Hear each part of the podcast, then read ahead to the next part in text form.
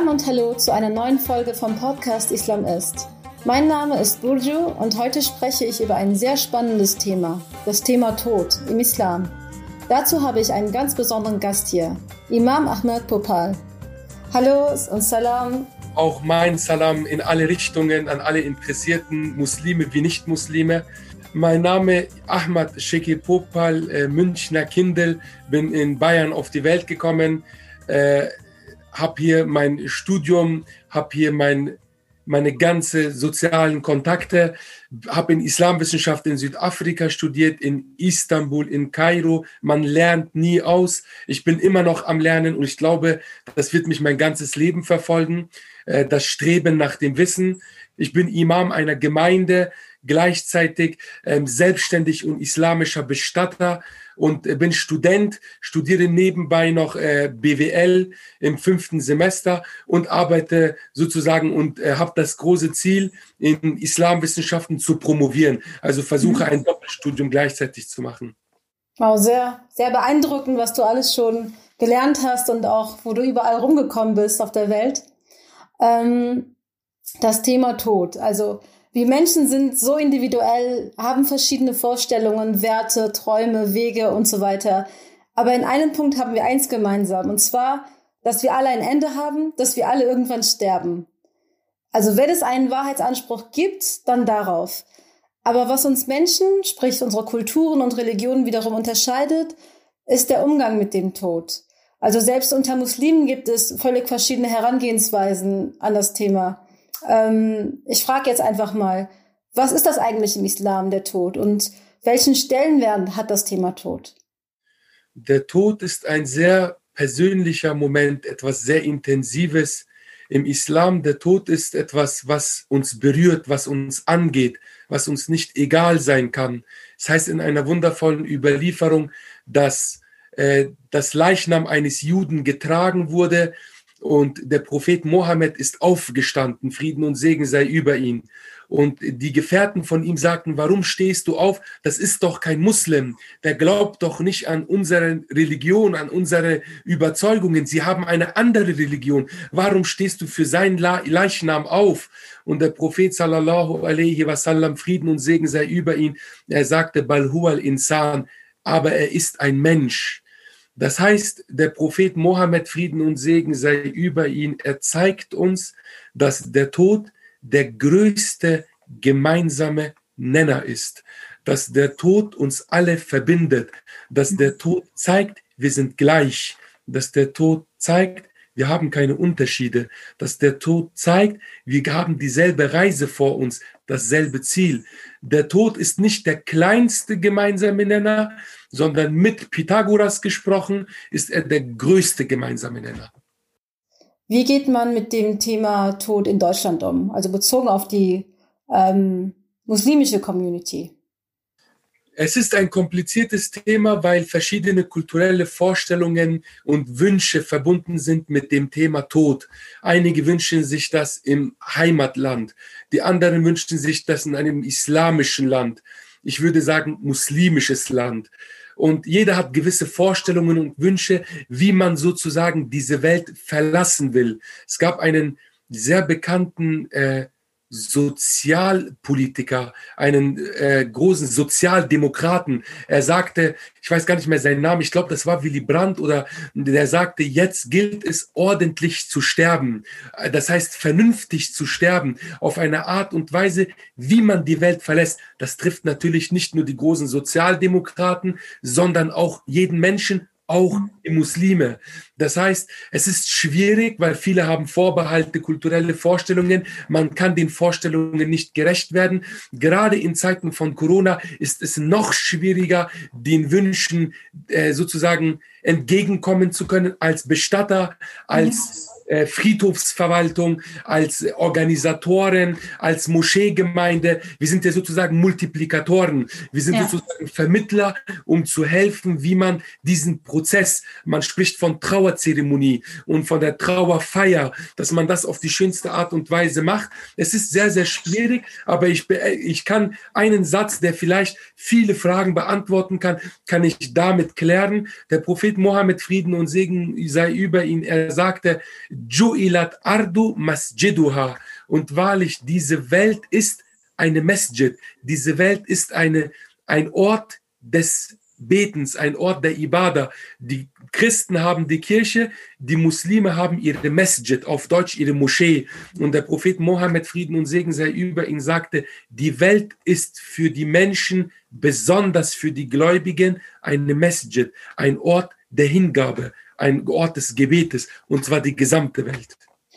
Ähm, Nochmal zurückzukommen zum Thema Friedhöfe. Also du hattest ja gesagt, dass äh, es auch herausfordernd ist, eben sich zu entscheiden, möchte ich in Deutschland sterben und mich hier beerdigen lassen oder doch lieber in einem muslimischen Land, vielleicht in der Türkei. Ähm, wie sieht denn die Situation von islamischen Friedhöfen in Deutschland aus? Also gibt es überhaupt genug? Und wenn ja, ähm, wie sind dort die Regelungen? Kann dort eine normale, ich sag mal, islamische Bestattung stattfinden? Wir leben in einem wundervollen Land, in einem Land, das rechtsstaatliche Prinzipien hat, äh, demokratische Prinzipien hat. Deutschland hat ein Rechtswesen, das sich folgendermaßen selbst beschreibt, und zwar religionsneutral, was wiederum bedeutet, allen wird die gleiche Chance gegeben, solange es nicht vehement gegen das hiesige Recht äh, spricht. Das, äh, und genau das ist das äh, Kernthema. Es gibt gewisse Prozesse in der islamischen natürlichen Beerdigung, wie es traditionell gemacht wird, die können wir so nicht machen. Zum Beispiel ohne einen Sarg jemanden zu beerdigen. Das ist derzeit nur in Niedersachsen möglich und das auch unter Auflagen. Aber in den anderen Bundesländern ist das verboten. Da gibt es eine sogenannte Sargpflicht. Äh, man muss einen Sarg haben und ansonsten gibt es Bereiche, wo Muslime beerdigt werden können. Es wird Rücksicht darauf genommen, dass Muslime im Grab sozusagen nach Mekka geneigt, sozusagen im Grab gesenkt werden und sozusagen in Würde und in Frieden mit den Gebeten sozusagen man sich dann verabschieden kann, aber das Gesicht gen Mekka geneigt. Diese Möglichkeit gibt es für uns in Deutschland. Ich kenne kein Bundesland, ich kenne keine Stadt, die die Muslime in einer Art und Weise diskriminieren würde und ihnen dieses Recht nehmen würde. Juden, Christen und Muslime haben alle die Möglichkeit, ihrer Religion treu zu werden, auch wir Muslime. Die einzige Sache ist das mit dem Sarg, wo äh, es eigentlich wünschenswert wäre für die Muslime, dass man ohne Sarg beerdigt wird. Aber es gibt diese Sargpflicht gerade für uns in Bayern und da brauchen wir äh, eine stärkere Organisation, um uns zu strukturieren, um zu überzeugen, die mhm. Gesellschaft zu überzeugen, dass es auch so geht. Aber das ist mhm. Überzeugungsarbeit und da sind wir in der Bringschuld und nicht die Mehrheitsgesellschaft.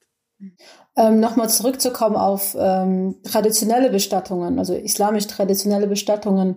Ähm, was sind so die, ich sag mal, Kernpunkte einer ähm, traditionell islamischen Bestattung?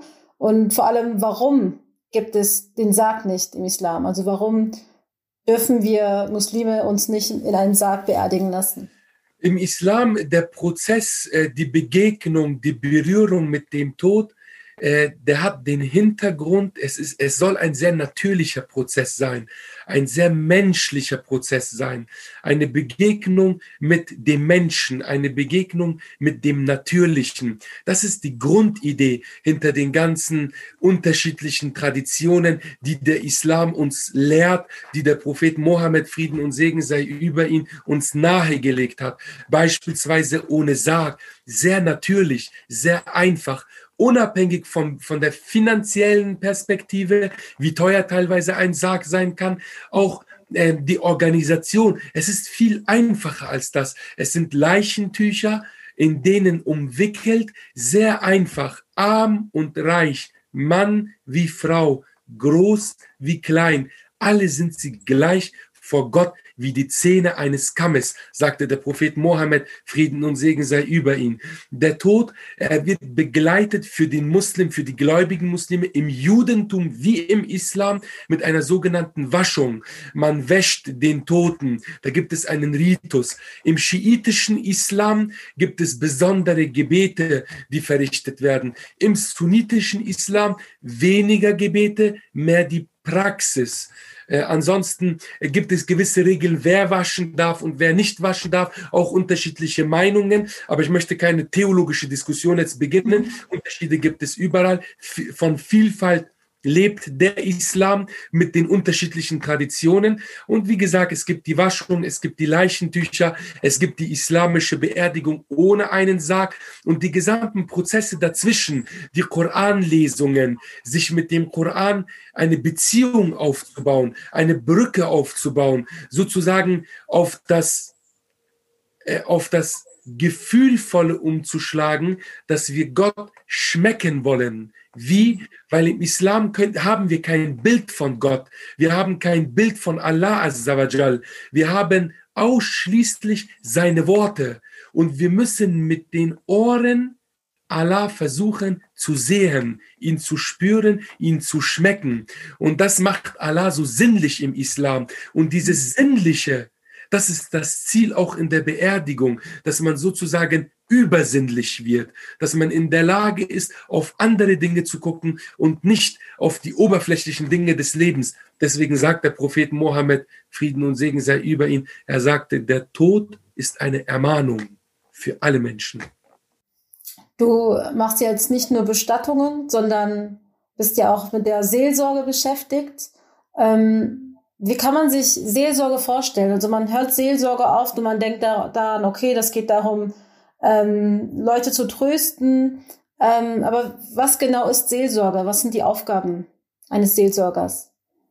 Die Aufgabe eines Seelsorgers ist Mensch zu sein. Die Aufgabe eines Seelsorgers ist ansprechbar zu sein. Um es einfach zu sagen, der Prophet Mohammed, unser Gesandter, sallallahu alaihi wasallam, er sagte, der Gläubige ist des Gläubigen Spiegelbild. Wir müssen einander wie ein Spiegelbild sein. Was ist die Natur eines Spiegelbildes? Ähm, ich habe damals in der Betriebswirtschaftslehre im Studium, äh, ich bin ja auch gelernter Betriebswirt, mhm. und da haben wir im Studium gelernt, Feedbackgespräche, wenn man in der Personalabteilung arbeitet und man muss den Leuten ein Feedback geben. Sehr viele Parallelen zu dem, wie ist der Islam lehrt, die Seelsorge in der Kommunikation mit einem anderen Menschen, mit einer anderen Seele, mit einer anderen Persönlichkeit, mit einem Individuum ähm, dass man wie ein Spiegel, was ist ein Spiegel? Ein Spiegel ist sehr persönlich. Ein Spiegel ist nicht laut. Ein Spiegel spricht nur zu mir. Ein Spiegel spricht nur, wenn ich will, dass er spricht. Ein Spiegel macht die Dinge nicht größer, als sie sind und nicht, er relativiert nicht und stellt die Dinge auch nicht äh, überdimensional dar, sondern sehr realistisch, sehr persönlich. Äh, und nur wenn ich diesen Wunsch habe, dass der Spiegel zu mir spricht, spricht der Spiegel zu mir. Und so sollte sozusagen die Seelsorge sein. Man sollte nicht anhänglich sein. Man sollte nicht aufdringlich sein. Man sollte offen sein. Ich fasse alles zusammen mit einem Satz, das kennen wir aus dem Judentum. Im Judentum heißt es, wenn ein Mensch sehr gläubig ist im Judentum und sehr praktizierend ist, dann sagt man im Judentum immer, er ist sehr Mensch. Man sagt nicht, er ist sehr Jude, sondern man sagt, er ist sehr Mensch. Ich könnte das eins zu eins übertragen im Islam und sagen, er ist sehr Mensch, jemand, der sehr muslimisch ist, sehr seelsorgerisch arbeitet. Wir hatten ja anfangs schon nochmal drüber gesprochen, dass ähm, Menschen vor der Herausforderung oder Muslime vor der Herausforderung stehen, sich äh, entscheiden zu müssen, wo sie beerdigt werden, aber vielleicht eben auch ihre Eltern. Also wenn man jetzt äh, ein paar Generationen zurückgeht, in die Elterngeneration oder in die Großelterngeneration, dann stellt sich auch die Frage, okay, die Kinder leben in Deutschland, ähm, sie wollen vielleicht, dass die Eltern in Deutschland beerdigt werden und die Eltern vielleicht doch lieber in der Türkei oder woanders im Ausland. Ähm, ist das auch etwas, das dir so in deinem Bestattungsalltag so begegnet, dass, äh, dass es da Schwierigkeiten gibt, sich zu entscheiden in der Familie oder? Vor zwei Tagen habe ich einen äh, Auftrag bekommen, äh, Bestattung. Und äh, da ging es darum, dass man nach Afghanistan überführen wollte. Und ähm, Überführung, das ist das, der Fachbegriff im, im Bestattungswesen, dass man sagt, eine Überführung. Äh, und das haben die sozusagen, eine Leichenüberführung haben sie sich gewünscht. Und meine Aufgabe lag darin, Aufklärungsarbeit zu leisten. Ist das sinnvoll, das Geld dafür auszugeben? Äh, dieses Geld könnte man für andere gute Zwecke benutzen, um sozusagen armen Menschen zu helfen. Keine Ahnung, statt äh, 4.000, 5.000 Euro äh, Geld auszugeben, kann man doch diese Summe sich sparen, auf ein Minimum reduzieren und das gesparte Geld in armen Ländern spenden. Das ist doch nützlicher für den Toten oder für die Tote, gerade wenn wir gläubig sind, gerade wenn wir wissen, dass wir an einem Tag vor Allah stehen werden und er sozusagen uns zur Rechenschaft ziehen wird für die Dinge, die wir getan haben, wie verantwortungsbewusst wir gelebt haben. Deswegen, ich hatte diesen Fall jetzt halt vor kurzem und ich habe dann es geschafft, äh, mit Gottes Segen und Gottes Kraft, die Leute zu überzeugen, dass wir äh, die Beerdigung hier machen. Und das haben sie auch geschafft. Das war auch gerade eben auch, äh, hast du vielleicht auch mitbekommen im Gespräch, habe ich gerade dann über diese Sachen geredet, dass ja. wir hier in unserer Stadt dann die Beerdigung machen. Und äh, ist das etwas, das öfters dann auch vor, vorkommt, dass, dass die Leute sich unschlüssig darüber sind?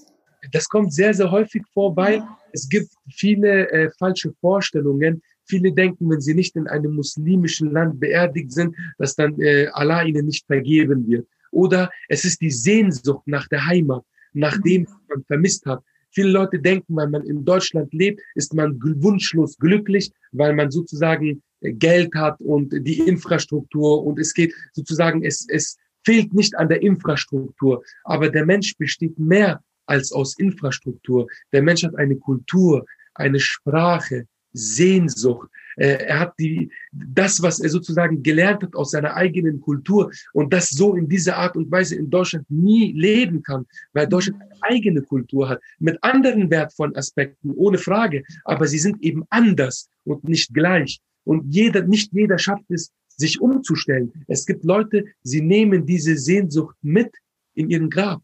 Und das ist das mhm. Letzte, was sie sich wünschen. Sozusagen der Wunsch nach Beerdigung in diese Heimat, in dem mhm. Ort, wo alle mich verstanden haben, wo alle dieselbe Sprache gesprochen haben. Wo auch vielleicht die Familie schon im Grab liegt. Also wenn ich jetzt äh, an meine eigenen Großeltern denke, die hier in Deutschland leben, ähm, die möchten dann auch in der Türkei beerdigt werden, weil sie dort ein Familiengrab haben und ja auch dort aufgewachsen sind und auch, ne, kann man auch irgendwie verstehen. Das ist ja auch ein Teil der Identität und ähm, das, das kann man dann schon verstehen, dass, dass Leute dann vielleicht drüben beerdigt werden wollen. Ich hatte auch von Fällen gehört, dass ähm, Menschen, die im Ausland versterben, also jetzt, ich hatte es im Falle von der Türkei gehört, sich dann aber auch lieber in Deutschland beerdigen lassen wollen, als sie da, dass sie dann nach Deutschland überführt werden. Äh, hattest du auch schon mal so einen Fall? Ich hatte einmal eine Situation, wo jemand nicht unbedingt aus der Türkei, sondern aus einem mhm. anderen Land wollte er hier in Deutschland beerdigt werden.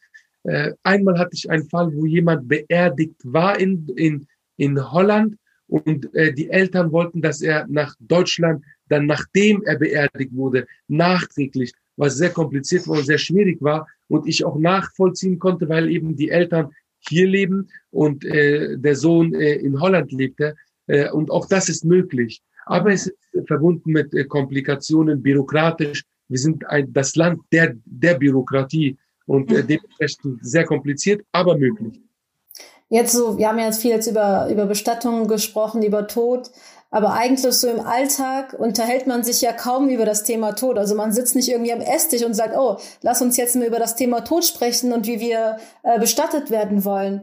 Ähm, aber warum ist es dann eigentlich doch wichtig, über den Tod und auch über die Bestattung im Alltag zu sprechen? Und wieso tun wir das eigentlich nicht?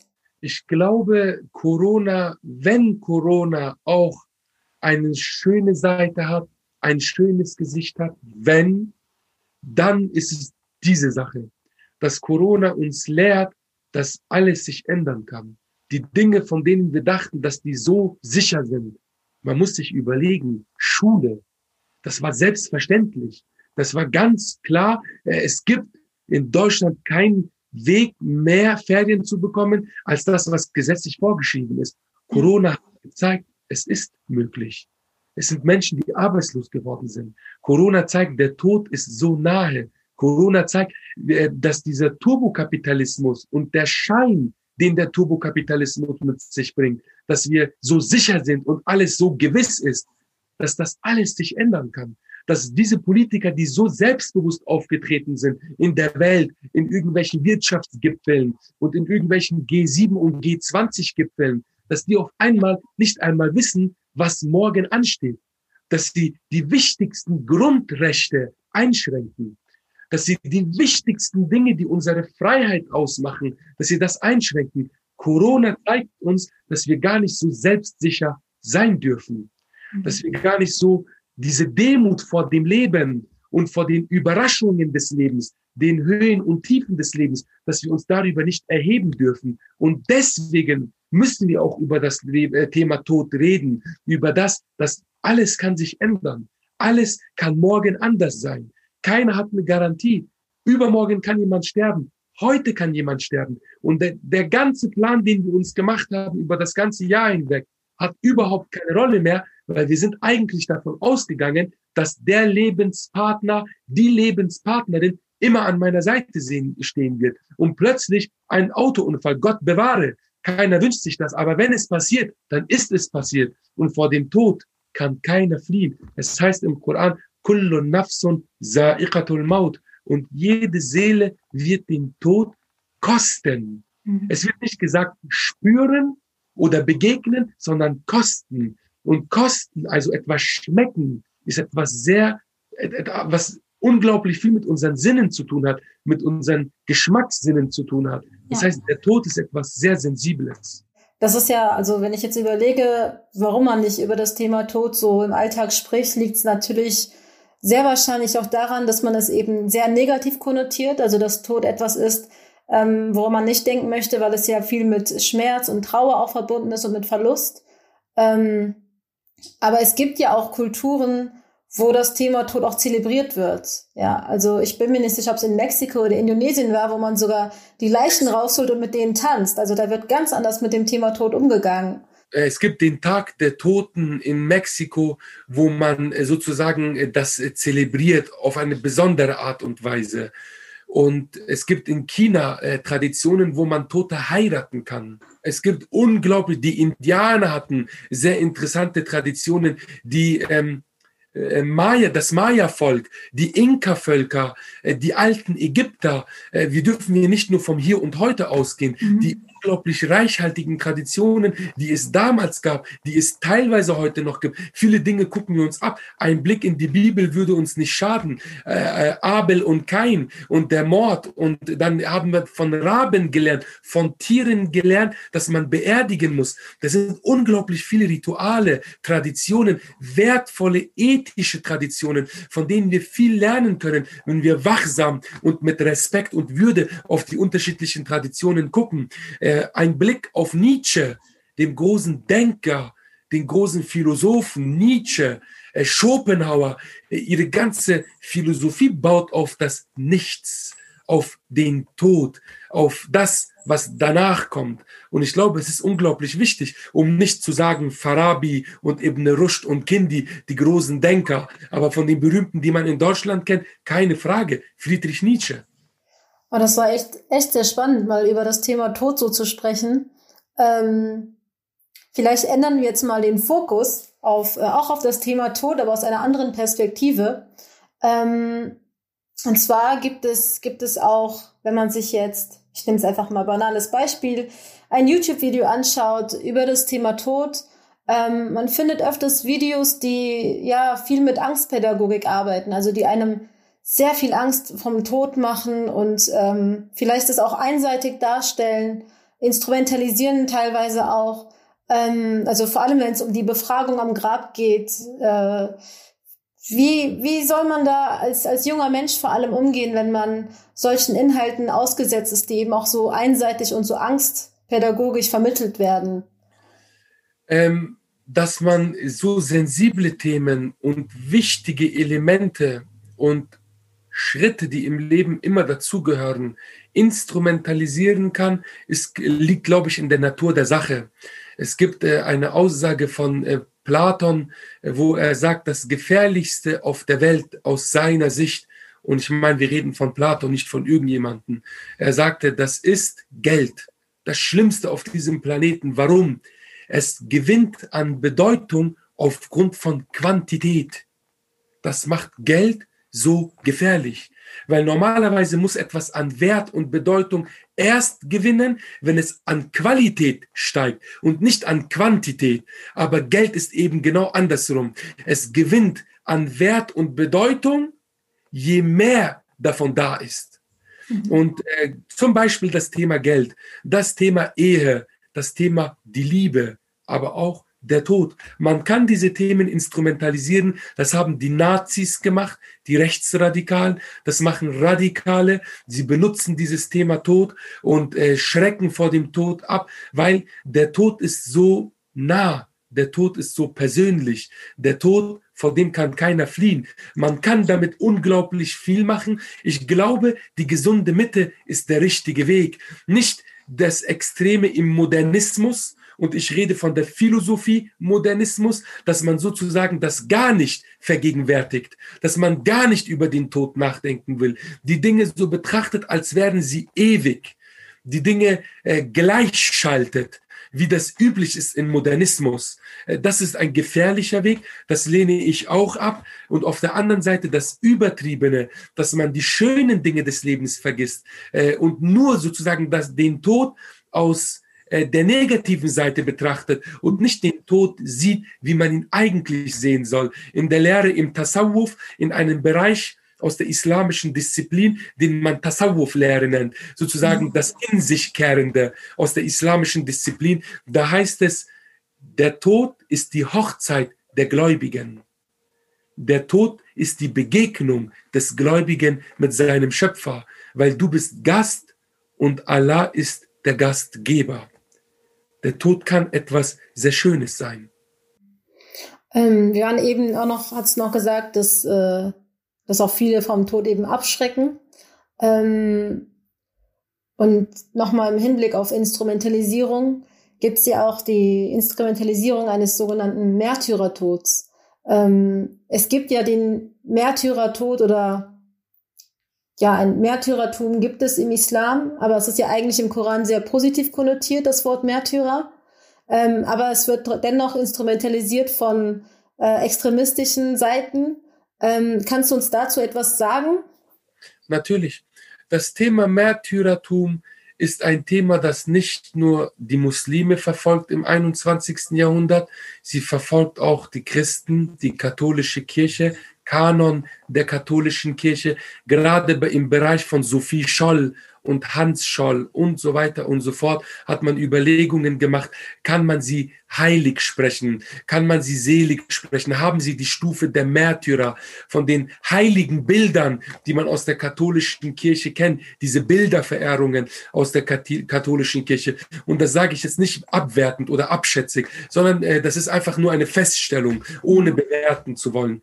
Ähm, da gibt es auch ein Märtyrertod und die Wertschätzung für das Märtyrertum. Ähm, eines der großen Wappen aus der französischen Nationalhymne spricht vom Märtyrertum. Ähm, die, den größte, die größte Auszeichnung, die man in Amerika bekommen kann, ist sozusagen, wenn jemand äh, in Märtyrertum stirbt. The Medal of Honor bekommt man mhm. sozusagen in Amerika durch den Märtyrertum. Deswegen möchte ich differenziert auf das Thema betrachten, nicht nur das, äh, was man aus dem Islamismus, äh, wobei mir dieser Begriff gar nicht gefällt, aber dieser Begriff steht im Raum und politisch wird dieses Wort jedes Mal genutzt. Also muss ich mit diesem Wort irgendwie was anfangen können, bleibt mir nichts übrig. Äh, und dieser sogenannte radikale Islamismus ähm, benutzt man immer dieses Wort und vergisst dabei, dass im Zweiten Weltkrieg die Nationalsozialisten viele Länder heute noch von Märtyrertum reden. Und jetzt zur eigentlichen Sache, wie der Islam das sieht.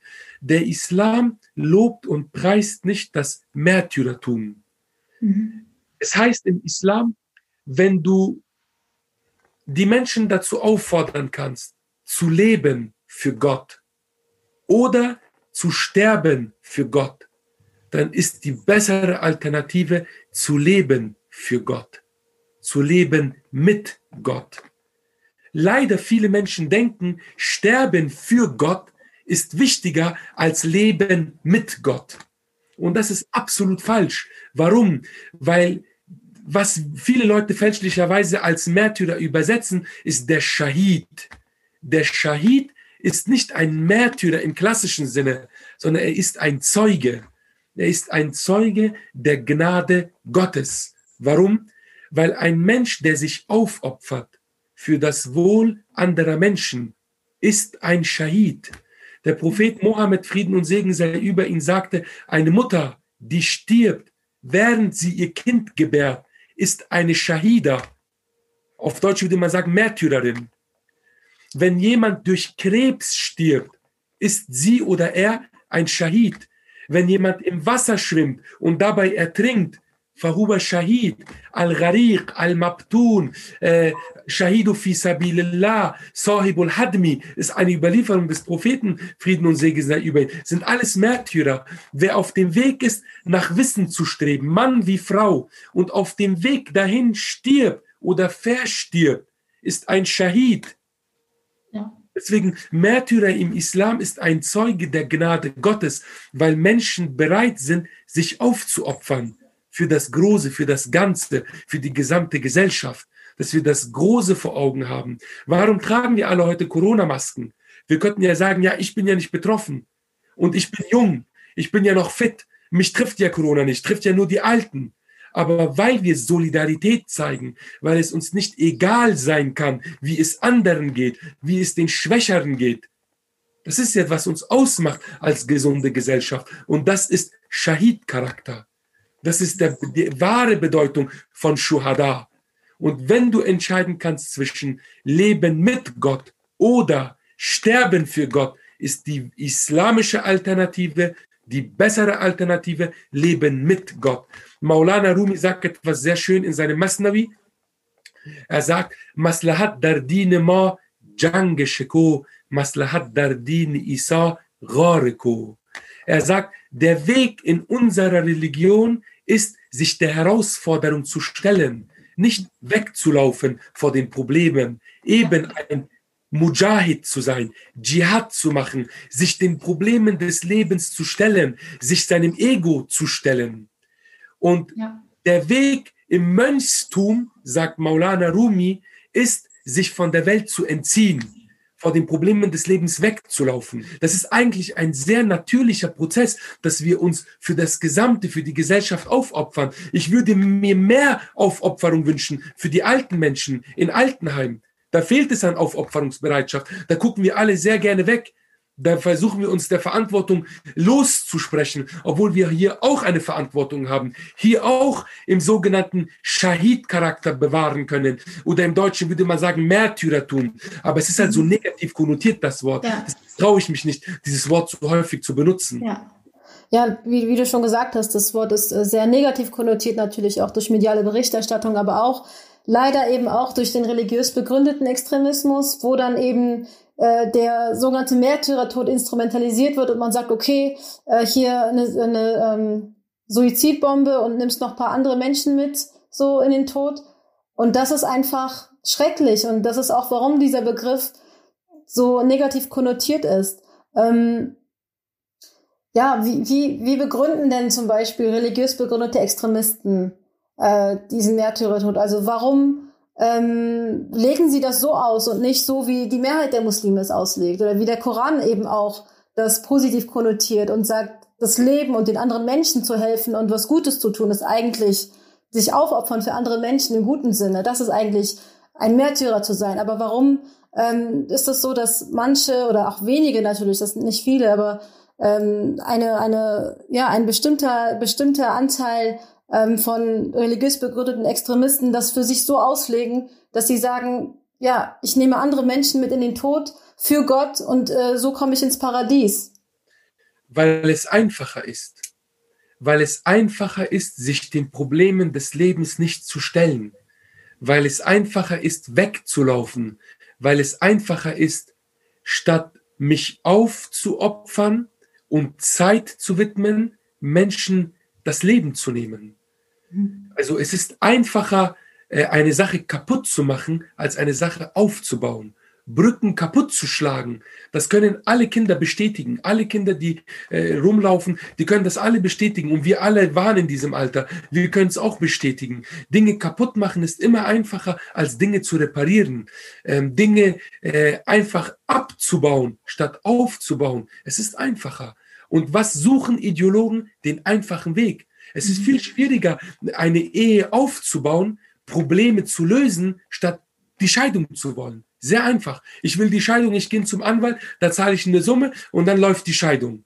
Anstatt zu sagen, ich stelle mich dem Konflikt, ich stelle mich den Problemen, ich suche das Gespräch. Lass uns das Problem, vielleicht muss ich an mir etwas ändern, vielleicht musst du an dir etwas ändern. Und das ist viel schwieriger, weil es eine Abrechnung mit dir selber ist, dich dem Leben zu stellen, vor dem Leben wegzulaufen. Das ist sehr einfach. Und Ideologen gehen diesen Weg. Ja, und auf der anderen Seite, also auf der einen Seite ist es, weil es der einfache Weg ist, aber auf der anderen Seite ist es ja eigentlich auch der falsche Weg. Es ist deswegen der falsche Weg, weil die Dinge dadurch nicht gelöst werden. Das Ergebnis bleibt Zerstörung. Wer sich dieses sogenannte einfache Weg nimmt, äh, statt sich Zeit zu nehmen und sich aufzuopfern, der hat ja nicht mal ein richtiges Ergebnis. Er hat sich in die Luft gejagt, er hat Menschen umgebracht, er hat keine Ahnung vom Islam gehabt. Die Hälfte von denen, die konsumiert Pornos, äh, raucht Haschisch, ähm, trinkt Alkohol. Dinge, die alles im Islam entweder kritisch betrachtet werden oder verboten sind oder im Islam sozusagen ähm, ähm, äh, äh, abgelehnt werden. Alle diese Dinge, die meisten von denen hatten in ihren Koffers Dummies für, für Islam. Also die kannten sich im Islam nicht einmal aus.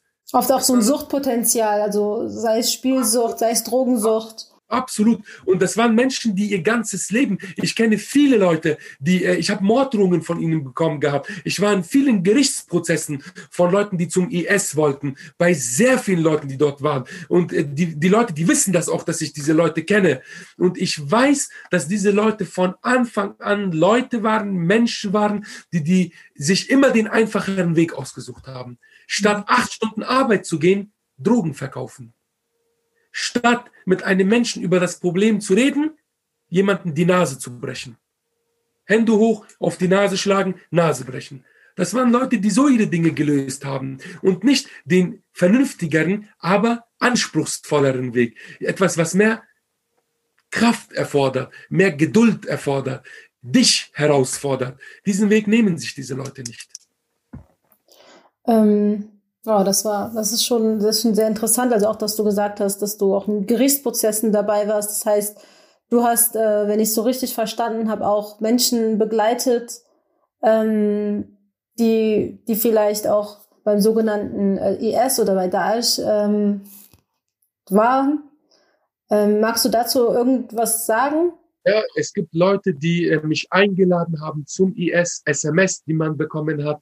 Leute, die ähm, reisen wollten und dann die Ehefrauen haben mich kontaktiert und haben weinend, verständlicherweise, äh, äh, hoffnungslos äh, haben sie mich kontaktiert und äh, haben mich um Hilfe gebeten, dass ich ihnen helfe. Und äh, weil sie gerade äh, erfahren haben, also es ist keine 24 Stunden her und er ist Richtung Süden aufgebrochen, ob ich helfen kann. Und die Leute hier in dieser Stadt, also München, Bayern, wissen, dass äh, wenn es um diese Themen geht, ich sehr schnell helfen kann, weil ich unglaublich großen Netzwerk habe und ähm, auch weiß, wie diese Leute denken. Also mhm. ich predige keinen Islam, ähm, der sozusagen einen, einen Hochglanzbroschüren-Islam, wie Ahmad Mansur sagen würde, den predige ich nicht, sondern ich lebe einen Islam, von dem ich überzeugt bin. Das sehen die Menschen und die kommen dann auch zu mir. Und es gab Leute, Ehefrauen, die gekommen sind, Jugendliche, die im Aussteigerprogramm sind, die mich kontaktiert haben. Letzte Woche war ein Fall, wo jemand in der Schule zu seinem Lehrer gesagt hat, ich schneide dir den Kopf ab. Ich schneide dir den Kopf ab wegen dieser Geschichte Samuel Petit in Frankreich. Da hat ein Lehrer versucht, das aufzuarbeiten. Letzte Woche habe ich noch einen Anruf bekommen, wo ähm, ähm, LKA bis hin zu BKA und äh, sozial engagierte Menschen mich kontaktiert haben, wie man dieses Problem lösen kann. In Hamburg wurde ich kontaktiert, wo ich sozusagen der Flug bezahlt wurde, dass ich rüber äh, fliegen soll, um diese Probleme dort zu lösen, weil ein Mann seiner Frau Morddrohungen und 15 Mal mit dem Messer auf sie eingestochen hat mhm. und, und, und, und. Könnte ich ein Buch drüber schreiben.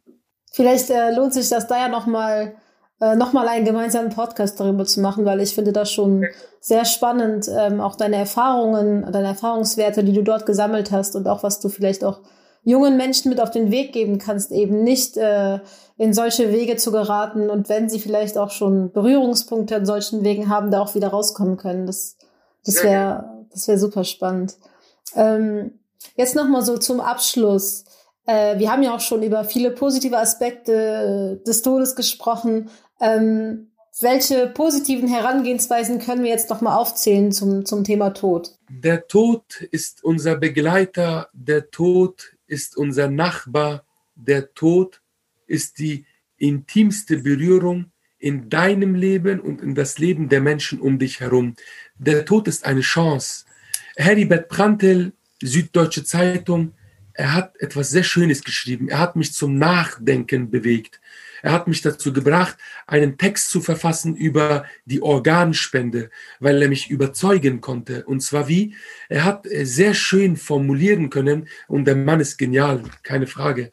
Äh, er hat, er hat gesagt, es gibt nicht nur den Aspekt, sterben zu müssen, es gibt auch die Perspektive, sterben zu dürfen. Man muss nicht immer sterben, man darf auch sterben. Dass man sagen kann, ich gehe und verlasse diese Welt in Frieden. Ich bin mit den Menschen auf diesem Welt in Frieden gewesen. Ich bin rein in meinem Gewissen. Ich habe meine Aufgaben als Mensch, als Muslim, als Teil in dieser Gesellschaft erfüllt.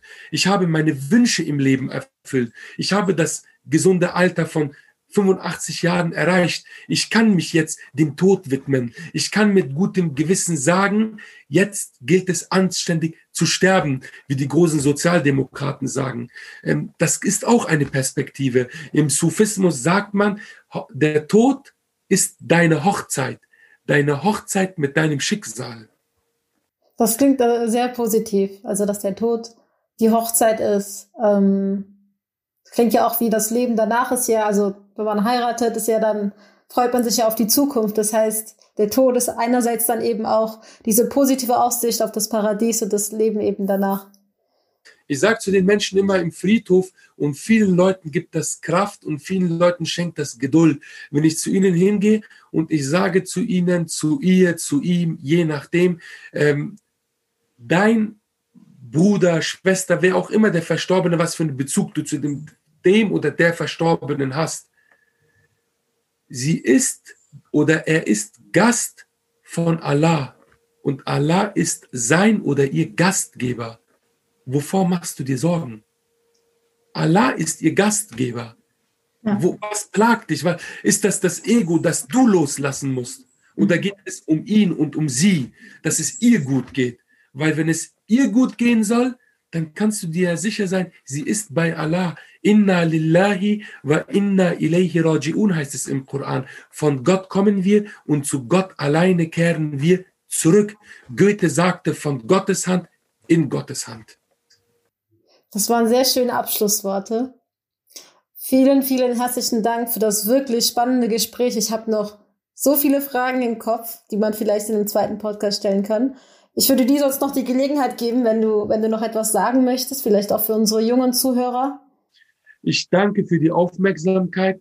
Ich danke dafür, dass ich die Möglichkeit bekommen habe, über dieses sehr wichtige Thema und sensible Thema, ja, intensive Thema zu sprechen. Es ist immer eine Möglichkeit, mit den Menschen äh, zu sprechen über den größten gemeinsamen Nenner, weil am Ende sind wir Menschen.